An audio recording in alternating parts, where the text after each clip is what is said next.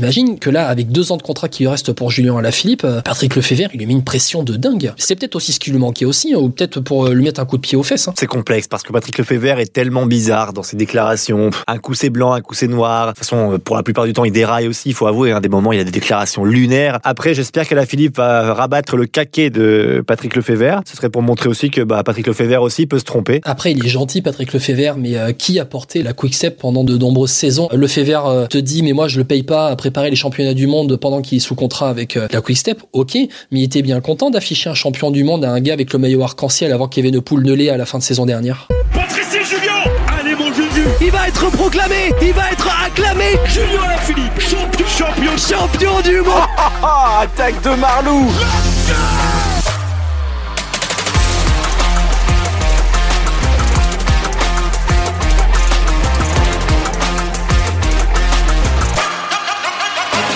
La grande presse 2023 by Vélo Podcast, ça continue et on est bientôt là dans le sprint final. On y est même dans le sprint final avec aujourd'hui la Soudal Quickstep, l'ancienne Quickstep Alpha Vinyl la saison dernière. Et pour en parler, un passe-partout aussi bon euh, flandrien que grimpeur que descendeur, mais ça c'est plus en troisième mi-temps. François Père Noël, salut FP. Je suis même imbattable. Tu peux m'appeler le Vanderpool des bars, peut-être. Ah, ah oui, euh, en endurance, en puissance, en, en jump, c'était Ah, imbattable. effectivement, tu sais, t'as déjà vu la vidéo de Vanderpool, là, c'est à Benidorm, là, quand il pédale dans le sable, alors que les autres, ils marchent, ils courent, tu vois. Moi, c'est pareil au, au bar. Tu peux pas m'abattre. Et on- on se souvient, Vélo Podcast, c'est comme au bar, mais Vélo Podcast, Vélo Podcast, c'est gratuit. Exactement, c'est ça, c'est pour ça. C'est tellement bien dit. Tu, tu aimes, tu, tu aimes cette réplique, Guillaume hein? Ah, mais je pense que c'est euh, notre leitmotiv un petit peu dans, dans Vélo Podcast qui nous anime pour vous présenter ces euh, équipes en 2023. Soudal Quickstep, qui était Quickstep Alpha Vinyl l'année dernière. Il y a à dire hein, sur cette équipe euh, FP, euh, dire que sur les trois dernières saisons, la Quickstep Alpha Vinyl, c'était deuxième, deuxième sur le bilan 2020-2022. Mais nous, ce qui nous intéresse, c'est l'année dernière, sixième bilan mondial en 2022 derrière la Bora. FP, 47 victoires, dont 14 en World Tour. C'est une année euh, morose, transparente, mauvaise, sauvée par Evenepoel. Ça va, t'exagères pas trop. Euh, non, non. euh, C'est compliqué à dire parce qu'en fait, Quickstep, c'est pas dans leur ADN ce qu'ils nous ont fait l'an passé. Euh, déjà, une campagne de Flandrienne catastrophique, mais faut le dire, hein, franchement, pour Quickstep, c'était c'est ignoble, hein, franchement. Après, sur la Vuelta, on n'a pas l'habitude de les voir jouer le général. Alors certes, Remco Evenepoel est arrivé il y a quelques années maintenant. On savait son potentiel, il l'avait pas montré vraiment à fond. Voilà, moi je trouve que euh, à- grâce à cette Vuelta de Remco Evenepoel, on voit vers quoi va se dessiner la, la Quick Step, c'est-à-dire jouer le général d'un grand tour avec Remco Evenepoel en lui mettant des lieutenants importants, mais aussi garder cet ADN flandrien où ils ont été catastrophiques l'an passé pour faire une équipe un peu, alors j'allais dire imbattable, c'est exagéré, mais en tout tu vois l'idée vraiment de passe-partout. Le problème l'an passé, c'est que les Flandriennes, bah, c'était catastrophique. Et vraiment, il n'y a eu aucune course pour les rattraper. Donc c'est pour ça que je pense qu'on imagine euh, l'année Quick Step comme morose, alors qu'en fin de compte, quand tu regardes un petit peu, en termes de victoires, ils sont dans les clous globalement. En termes de belles victoires aussi. Alors oui, il manque les Flandriennes, mais pour le reste, c'est quand même pas mal. Euh, je te rappelle quand même qui, qui remporte Liège-Bastogne-Liège avec euh, Remco Evenepoel. Enfin, malgré tout, voilà, on est sur une équipe Quick-Step qui a fait du Quick-Step, sauf sur les Flandriennes, en fait. Ils ont eu un trou entre mars et avril, enfin, et début avril, mais sinon, on a gardé Quick-Step. Ah Ouais, mais FP, tu enlèves Evenepoel. La saison 2022 de la Quick-Step, elle est catastrophique. Et Guillaume, on voit, t'enlèves Van Der Poel à Alpecin, t'enlèves Pogacar à UAE, t'enlèves... Non, il y a un Eh ben leader, non, alors non, il, il alors a fait non, le taf, vais te il a fait couper. le taf, Et c'est bon. Tu sais quoi? Je vais te couper parce qu'on en a parlé dans le podcast spécial Alpecin de Koenig notamment.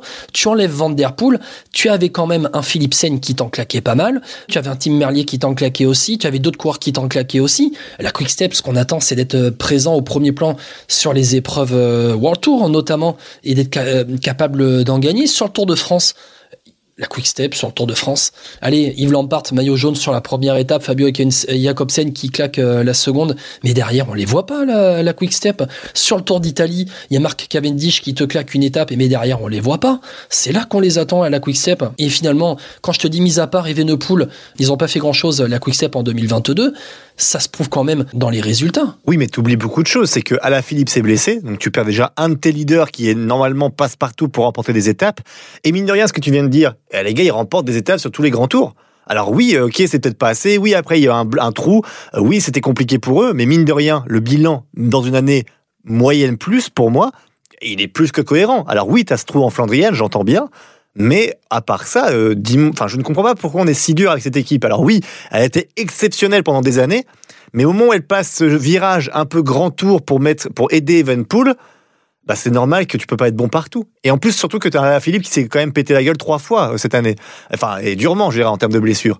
Donc, encore une fois, là, tu enlèves un, un gros leader. Alors oui, Alpecin, tu peux me dire ce que tu veux sur ces équipes-là, mais Alpecin a été absent sur beaucoup d'épreuves aussi. Euh, pareil, euh, quand tu me disais, tu me citais Pogacar, UAE, c'était un peu pareil. Mais en fin de compte, la Quick Step, c'est moyen plus parce qu'elle est à cause des Flandriennes. Le reste, c'est cohérent. Je dis pas que c'est brillant, à part sur la Volta, mais c'est cohérent. Alors on va en parler. Je vais changer un peu l'ordre de ce qu'on avait prévu, mais tu parles des Flandriennes, on va faire la transition sur ça. Une saison de Flandriennes transparente, catastrophique, tu l'as dit, avec comme meilleur résultat finalement un Yves Lampart dixième à Roubaix, un Casper Asgreen dixième à l'E3, un Florian Sénéchal neuvième à l'Omloop, ce qui était l'identité dans le passé de la Quick Step. Là, sincèrement, ils se sont ratés dans les grandes largeurs sur cette saison de Flandrienne pavée. Est-ce que tu as le classement du euh, premier coureur de Quick Step sur le, sur le ronde Enfin, sur la ronde? Je vais te le retrouver. Non, mais je l'ai, je l'ai, de- devine-le. Je sais pas, je vais te dire euh, pff, 12e, 13e. C'est 23e avec Casper Asgreen. À quel point on en est arrivé sur cette Flandrienne-là? Pour dire qu'un coureur Quick Step, le mieux classé au Tour des Flandres, c'est 23e Casper Asgreen. Tu vois, ça symbolise bien ce qui s'est passé. Mauvaise science de la course. Des coureurs qui n'étaient pas prêts physiquement, en tout cas. Je trouve que, en tout cas, des tactiques de course un peu bizarres. Et des mecs qui n'ont pas répondu présent. Moi, je suis désolé. euh, Même Florian Sénéchal, que j'adore et j'ai envie de voir porter le pavé de Roubaix. Alors, il n'a pas eu de chance, certes, sur pas mal de courses. Mais là, c'était c'était le moment de te montrer aussi. Parce que là, si Sénéchal se montrait devant des Asgreen, des Lampart, etc., bah, cette année, il aurait été leader. Et là, le problème, c'est qu'il n'a pas réussi à montrer qu'il avait passé ce step-là. Et c'est ça qui m'inquiète. Ou alors, ce sont les coureurs sur qui on a misé. Ben, tu parles de Florent Sénéchal, on en parlera un petit peu plus tard de, de Sénéchal. Casper Asgreen, ce sont des coureurs sur qui on a misé pour être leader, pour gagner euh, les, grandes victoires et qui ne répondent pas présent. Ouais, c'est ça, exactement. Après, il y a eu aussi des faits de course, hein. il faut pas le nier, mais c'est comme tout. Mais d'habitude, on avait l'impression que la Quick Step, elle arrivait à anticiper ces faits de course. Donc c'était assez brillant. Mais là, le problème, c'est que c'était catastrophique. Je crois que j'ai jamais vu une équipe Quick Step aussi faible sur les Flandriennes. Franchement, et pour avoir vécu beaucoup de Paris-Roubaix, de pas avoir de maillot Quick Step euh, avant un moment, c'est quand même bizarre. Hein. Maintenant, en tout cas dans les premiers. Ouais, avec un Casper Asgreen qui avait pourtant fait un troisième d'Estrade et mais qui euh, derrière sur la saison euh, pavée euh, n'a pas été si euh, performant que cela. Autre coureur dont tu as parlé, on va faire la transition sur lui. On fera aussi un débat un peu plus tard dans le podcast. En même temps, on tease un petit peu. C'est sur Julien Alaphilippe. On va d'abord là revenir vraiment sur sa saison 2022 qui a été marquée par la malchance. Euh, seulement deux victoires. euh, des chutes sur les Strade et une énorme chute dans le sens euh, énorme dans le sens effroyable à Liège-Bastogne-Liège. Bon, après ça, il a eu du mal à revenir, mais on comprend quand même. on comprend, et voilà, c'est pour ça que c'était une année un peu compliquée. Alain Philippe, c'est la fin de l'histoire avec Quickstep. On va pas se cacher que là, euh, vu ce qui a été dit par euh, Patrick Lefebvre, hein, il y a eu des déclarations euh, deux fois d'ailleurs. Une première fois, c'était en gros pour résumer, hein, pour celles et ceux qui ne l'auraient pas lu. Bon, en gros, je paye pas un coureur aussi cher pour me ramener que deux victoires, même si il a eu des, gros, des grosses blessures. Je résume. Hein. Et de dire voilà que Alain Philippe a répondu en disant que Patrick Lefebvre ne lui avait pas dit ça en face. Et là, Patrick Lefebvre a répondu à nouveau en disant que si, si, il y avait sa femme et son agent et que voilà, il a répété à nouveau que bah voilà, un coureur de son niveau, en tout cas de son, avec son salaire, devait apporter plus à l'équipe. Clairement, on est sur la fin de l'histoire. Il va sur des courses, je suis pas persuadé que c'est là où il est le meilleur. Il veut faire les Flandriennes notamment, le Tour des Flandres. On va voir ce que ça va donner. Je suis curieux de voir. Beaucoup de ses proches disent qu'il est à fin de victoire. On attend de voir maintenant ce qui va se passer. Mais on est sur la fin d'une histoire avec Quickstep et puis on verra dans quelle équipe française il ira l'année prochaine. Julien Philippe, le débat va continuer plus tard dans le podcast. On va continuer de se concentrer sur 2022. Bon, bah avec le coureur qui a été le meilleur de cette équipe euh, Quickstep Alpha Vinyl en 2022, c'est Remco Evenepoel. Euh, une saison euh, magistrale de la part euh, du Belge, vainqueur de la Vuelta, champion du monde, vainqueur de Liège-Bastogne-Liège, vainqueur de la Classica de Saint-Sébastien, du Tour de Norvège, du Tour d'Algarve. Ça a été la saison de l'affirmation au top niveau mondial. Non pas au haut niveau mondial, mais au top, top niveau mondial. Ouais, effectivement, c'est, on a, on a l'impression d'enfin voir le monstre que les Belges nous vendent depuis des années. Alors oui, il y a eu sa grave chute, euh, c'était sur le Tour de Lombardie. Mais euh, voilà, j'attendais Remco Evenpool, on l'a eu cette année sur tous les parcours. En tout cas, euh, sur les parcours moyenne montagne, sur les Ardennaises. On l'a eu sur le Grand Tour avec la Vuelta. Franchement, c'est assez bluffant. Moi, je suis impressionné par ce coureur parce qu'il est vraiment, euh, c'est en chrono, c'est une bête. Quand il part de loin, c'est une bête. En montagne, il montre qu'il peut aller suivre les meilleurs. Alors oui, je pense qu'on n'a pas encore vu le Remco Evenpool en haute, haute montagne avec les meilleurs. Voilà, c'est ça qui m'inquiète un peu pour le Tour de France, le Giro, ce genre de choses. Mais voilà, je pense que c'est un coureur maintenant, bah voilà, de la trempe d'un, Pogacar sur une Ardennaise, sur un Van Der Poel, un Van Aert c'est quelqu'un sur qui il faut compter et c'est Evenpool, c'est l'avenir de la Quick Step et c'est l'avenir du cyclisme belge carrément. Donc euh, voilà, il est lancé et on espère que le moins de chutes possible pour voir un peu rayonner cette euh, bataille magique qui peut s'annoncer. Parce que vraiment, quand tu regardes la start list des Ardennaises, si tu as les meilleurs coureurs comme ça, Van Der Poel, Van Aert, euh, Evenpool, Pogacar, ça peut faire très très mal quand même. Alors après, on en parlera un peu plus tard de, aussi d'Evenepoel sur, sur 2023. Il vient tout juste d'avoir 23 ans. Il a aussi prouvé Evenepoel. Alors bon, je vais te dire ça, mais il a claqué Liège-Bastogne-Liège en attaquant euh, de loin. Mais il a aussi prouvé, notamment sur la Volta, une certaine science de la course et une certaine maturité dans sa façon de rouler. Oui, c'est vrai. Après, Evenpool, il faut avouer que c'était vraiment le plus fort aussi. C'est ça que l'avantage, c'est que Evenpool a gagné en étant le plus fort et pas forcément, tu sais, tu as des moments des coureurs, tu te dis, ah, il a gagné, mais il avait une très belle équipe autour de lui. Là, Evenpool, c'est vrai, il a quand même, enfin, pas gagné tout seul non plus, mais je trouve que c'est vrai qu'il avait une belle science de la course, il suivait bien les coups au bon moment. Il m'a assez bluffé à ce niveau-là, mais après, moi, j'attends de voir vraiment au plus haut niveau parce que malgré tout, la concurrence, alors oui, euh, pour cette Volta, il y avait euh, Henrik Mas, il y avait des coureurs comme Jay Hindley, par exemple, mais tu vois ce que je veux J'attends un peu une, une confrontation plus forte, quoi. Tu vois, je suis, il a pas été vraiment poussé dans ses retranchements, j'ai l'impression. Ouais, et puis il y en a un autre, un coureur à la Quick Step Alpha Vinyl en 2022 et qui en a claqué des grosses hein, face à des gros sprinteurs, euh, c'est Fabio Jacobsen. 13 victoires, champion d'Europe, notamment vainqueur de Kurn, Bruxelles, Kurn, mais finalement peu de victoires euh, en, en World Tour. Est-ce que là, avec Jacobsen, on parle, malgré ce peu de victoires en World Tour, on parle d'un des meilleurs sprinteurs au monde? Bon, évidemment, de toute façon, il a un train énorme. Euh, quand tu es emmené par Michael Morkov, hein, le Danois, évidemment que je pense que tu dans des chaussons pour conclure un sprint. Après, il faut pas oublier d'où il revient également, hein, Fabio Jacobsen, avec une chute terrible autour de Pologne. C'était en 2020 déjà ou 2021, maintenant j'ai un doute, mais euh, ça fait ouais deux trois ans quoi. Donc, il faut pas oublier d'où il revient. Franchement, c'est quand même assez bluffant ce qu'il fait aussi au sprint. C'est un animal. Pff, ouais, franchement, Fabio Jacobsen, oui, il a peu gagné en World Tour, mais je pense que cette année aussi, il va encore en claquer beaucoup. Il a quand même gagné sur Paris-Nice. Il, il, gagne euh, notre ami Jacobsen sur le Tour de France aussi, hein, si je me trompe pas. Ouais. Euh, donc franchement, voilà, c'est un coureur énorme au sprint. euh, Voilà, rien à dire. Il faut pas. Je trouve que c'est pas parce que tu gagnes pas beaucoup en World Tour euh, que c'est forcément que tu as fait une mauvaise saison. Tu vois, il a quand même compté et il est jamais très très loin des meilleurs non plus. Hein. Après, bon, Jacobsen, ça, ça chute, hein, c'était en 2020. Là, vraiment, sur cette saison 2022, emmené par un Morkov aussi, il a pris le lead, hein, parce qu'avant, il y avait aussi Mark Cavendish. hein, la saison d'avant, il partageait un peu, c'était une double tête euh, au niveau euh, du, du sprint. Euh, le Fever a misé sur lui. Mais finalement, là, moi, quand je te parle de victoire en World Tour, c'est que notamment, il est annoncé sur Tirreno Adriatico. Moi, par exemple, sur Tirreno Adriatico, je m'attends à une, deux ou trois victoires au sprint. Oh, c'est vrai, non, mais t'as raison d'être exigeant quand on fait partie de la quick step. Euh, c'est peut-être le step qui doit passer maintenant. C'est l'étape au-dessus, c'est de dire voilà, maintenant, quand t'es un grand sprinter, c'est un peu comme Desmar quand il y a eu sa, sa passe énorme au Giro, quoi. Quand il en gagne une, il en gagne trois, et puis voilà. Oui, c'est peut-être ça qui lui manque pour l'instant. Mais euh, c'est vrai qu'on on parle quand même d'un des meilleurs sprinteurs du monde. Clairement, quand il est dans une start list, Fabio Jacobsen, il est forcément, enfin, sur une étape au sprint, forcément, tu mets dans tes trois favoris, je pense. Ouais, avec notamment hein, Jasper Philipsen, euh, euh, vraiment les deux, hein, c'est les deux pépites du cyclisme euh, belge et, euh, et néerlandais. On va passer au transfert de l'hiver pour la Soudal Quickstep, donc qui devient Soudal Quickstep en 2023, puisque le, le sponsor Soudal, lui aussi, c'est un transfert, hein, est passé de la Loto à la Quickstep, chippé par le fait vert. Cinq départs pour la Soudal Quickstep cet hiver, avec euh, eh les retraites d'Ilio Kaisse et de Stein Stills, le départ de Mikel Honoré à la IF, le départ de Zdenek Stibar à la Jayco, et donc de Mark Cavendish, qui n'avait pas été renouvelé, qui a retrouvé une équipe en ce mois de janvier à la Astana. Euh, peu de mouvements, peu de mouvements finalement. Euh, on se rend compte au niveau des départs, ce sont des seconds couteaux qui partent. Allez, euh, Stibar en fin de carrière, Cavendish en fin de carrière, les deux qui prennent leur retraite. C'est peut-être plus Michael Honoré qui part à l'AIF, qui est un petit peu plus surprenant Ouais, as tout résumé. Je pense que c'est ça. Hein. Effectivement, Honoré, j'étais un peu surpris parce qu'il avait l'air d'être dans, voilà, dans le train-train euh, Quick Step, quoi. Un petit peu le coureur qu'on associe à Quick Step. C'est le seul départ qui me surprend. Cavendish, fin de l'histoire, effectivement, comme, euh, comme à la Philippe cette saison, je pense. Et euh, Stibar, bah, la seule frustration pour Stibar, c'est qu'il aura jamais gagné quelque chose de grand parce qu'il méritait au moins Paris-Roubaix peut-être. C'est vraiment l'éternel loser et c'est ça qui me frustre un peu parce qu'il aura jamais eu de chance ce coureur, euh, en tout cas pour avoir, pour gagner quelque chose, quoi. C'est ça qui me frustre.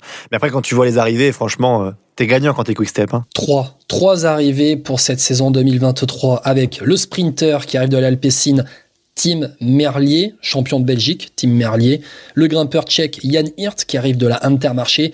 Et puis euh, le passe-partout aussi, un très bon coureur de classique, Casper Pedersen, le Danois qui arrive de la DSM. C'est un renforcement, c'est un recrutement avec des renforcements qualitatifs quand même. Ah bah quand tu recrutes Tim Merlier en termes de sprint, tu te parlais justement euh, de Fabio Jacobsen t'as deux cartouches énormes quand même. Puis après, avec un Casper Pedersen, bah, c'est un passe-partout euh, incroyable. C'est la puissance, euh. C'est bluffant parce que franchement, ce recrutement-là, ce recrutement-là, tu sens que ça complète bien le train, quoi. Et je pense que même sur un grand tour pour Evenpool, être épaulé par un Casper Pedersen, c'est forcément utile.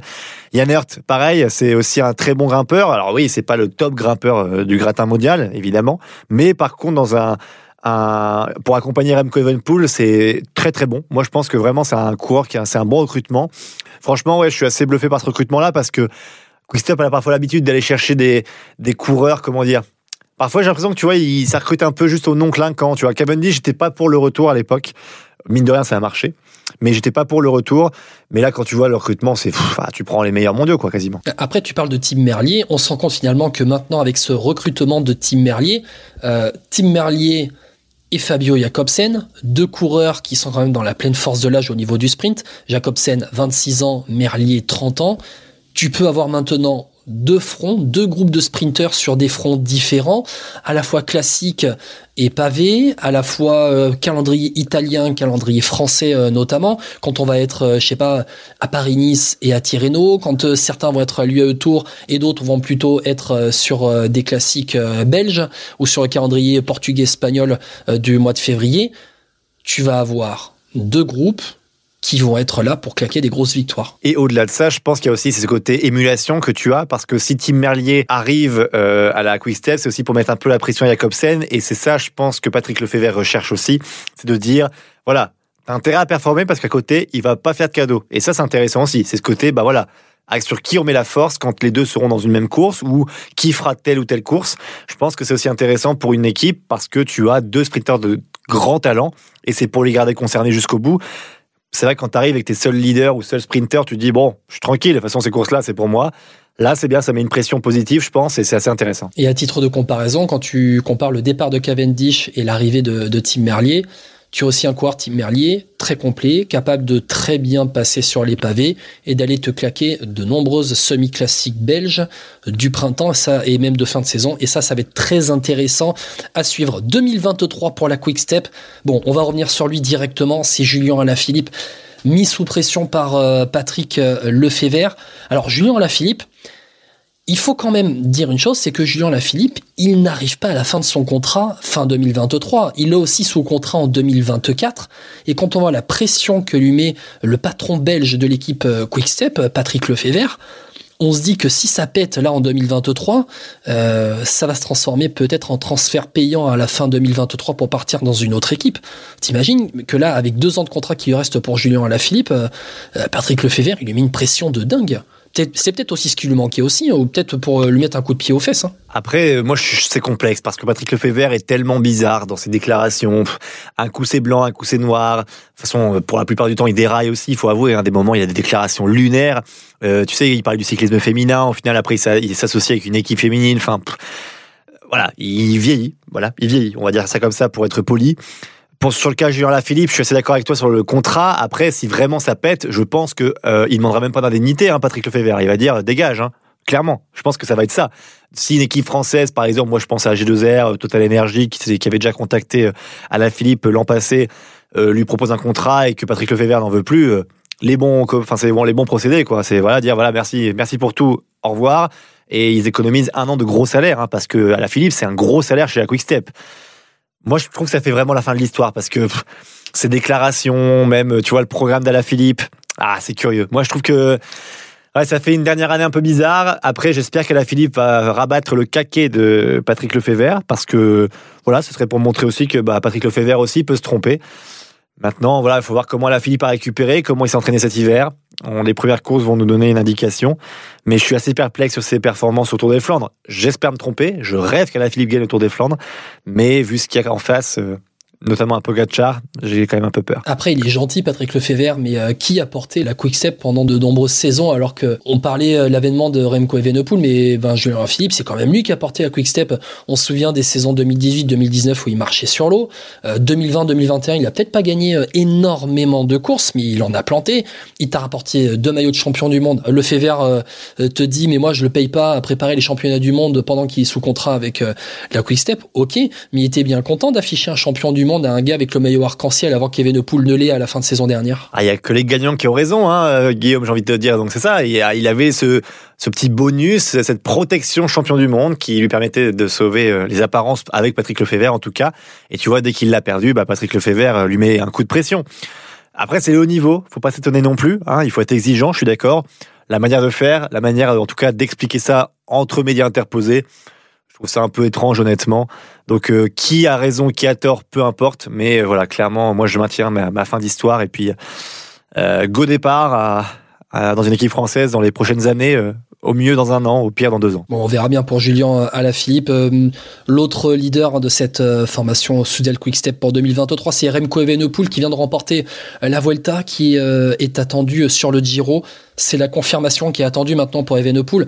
Et tu en parlais euh, très justement un peu dans la première partie de ce podcast Quick Step. Maintenant, c'est en haute montagne, très haute montagne, qu'on l'attend. L'enchaînement des cols très longs, roulants.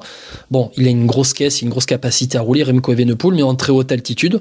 On va voir de quel bois il se chauffe. Exactement, moi je suis attends de voir ce qu'il va faire euh, au Giro. Il faudra voir la concurrence également, hein. qui est-ce qui sera euh, euh, présent à, ce Giro d'Italie? Vraiment, ça va être surprenant. Alors, je sais que pour ce Giro, on annonce un des coureurs comme Vlasov, tu vois, donc c'est des coureurs en forme, ils peuvent le gêner hein, aussi. Donc, voilà, moi je suis curieux de voir ce qu'il va donner avec avec le Giro. On se rappelle quand même son dernier Giro, c'était pas forcément très bien passé. Il a une revanche à prendre également. Euh, Il y a beaucoup de chronos dans ce Giro, donc ça va forcément l'aider à rattraper du temps aussi. Euh, c'est pas à négliger tout ça. Et, et voilà quoi. Après Remco Evenepoel, euh, c'est une telle euh, superstar que tous les regards sont être braqués sur lui. Après sa victoire sur la Vuelta, il sera attendu. Je vais pas dire que la Volta il n'était pas attendu, mais on va dire qu'il avait un peu ce côté encore d'innocence auprès des meilleurs grimpeurs. Maintenant c'est fini, il va être marqué. Donc c'est à voir comment ça va, il va se débrouiller. Il aura une équipe autour de lui évidemment euh, assez impressionnante. hein. J'imagine qu'on va le laisser euh, Ilan Van Wilder avec Ian Hurt qui vient d'arriver, un Peter Seri évidemment. Donc euh, il y a Fausto Mastada aussi, je pense qu'il fera le Giro cette année. Voilà, ça va être intéressant à voir. Ouais, c'est tout ce groupe d'Italiens et, de Belges hein, qui l'entourent. Yann Hirt aussi, et qui pourrait être un sacré euh, appui. Hein. Yann Hirt qui a fait top 10 euh, euh, du Giro l'année dernière. Quand on voit la concurrence, finalement, c'est ça, parce que Evenepoel, il s'est bagarré sur la Volta, mais il n'avait pas une concurrence énorme non plus. Euh, Il y avait Henrik Mas qui était là derrière, mais Henrik Mas euh, était quand même très loin de Mre- Remco Evenepoel. Sur le Giro, ce qui est annoncé, c'est du Joao Almeida, c'est du Primoz Roglic, euh, c'est du Alexander Vlasov, t'en as parlé, du euh, Geraint Thomas. Euh, ce sont des mecs euh, d'un autre level peut-être que ce qu'il y avait, ou plutôt euh, il y a une plus grosse densité que ce qui était sur euh, la Vuelta l'année dernière. Oui, et puis c'est des profils qui lui ressemblent un petit peu parce que mine de rien, Roglic en, chrono, il est pas nul. Bon, Guérin Thomas, euh, j'hésite à le mettre dedans, mais effectivement, si on le met dedans, en chrono, il est, c'est, pas nul non plus. Donc euh, voilà, c'est des profils qui lui ressemblent aussi, ce qu'il avait, il avait un peu moins le cas sur la Vuelta euh, l'année passée. Euh, ouais, je suis assez curieux de voir comment il va réagir face à l'adversité. Puis on sait que le Giro, c'est, c'est dur, hein, parce que la pluie, le vent, faut pas tomber malade. Hein, hashtag Thibaut. Mais tu vois, c'est ça. Il y a, y a vraiment ce côté-là où il va falloir être assez prudent.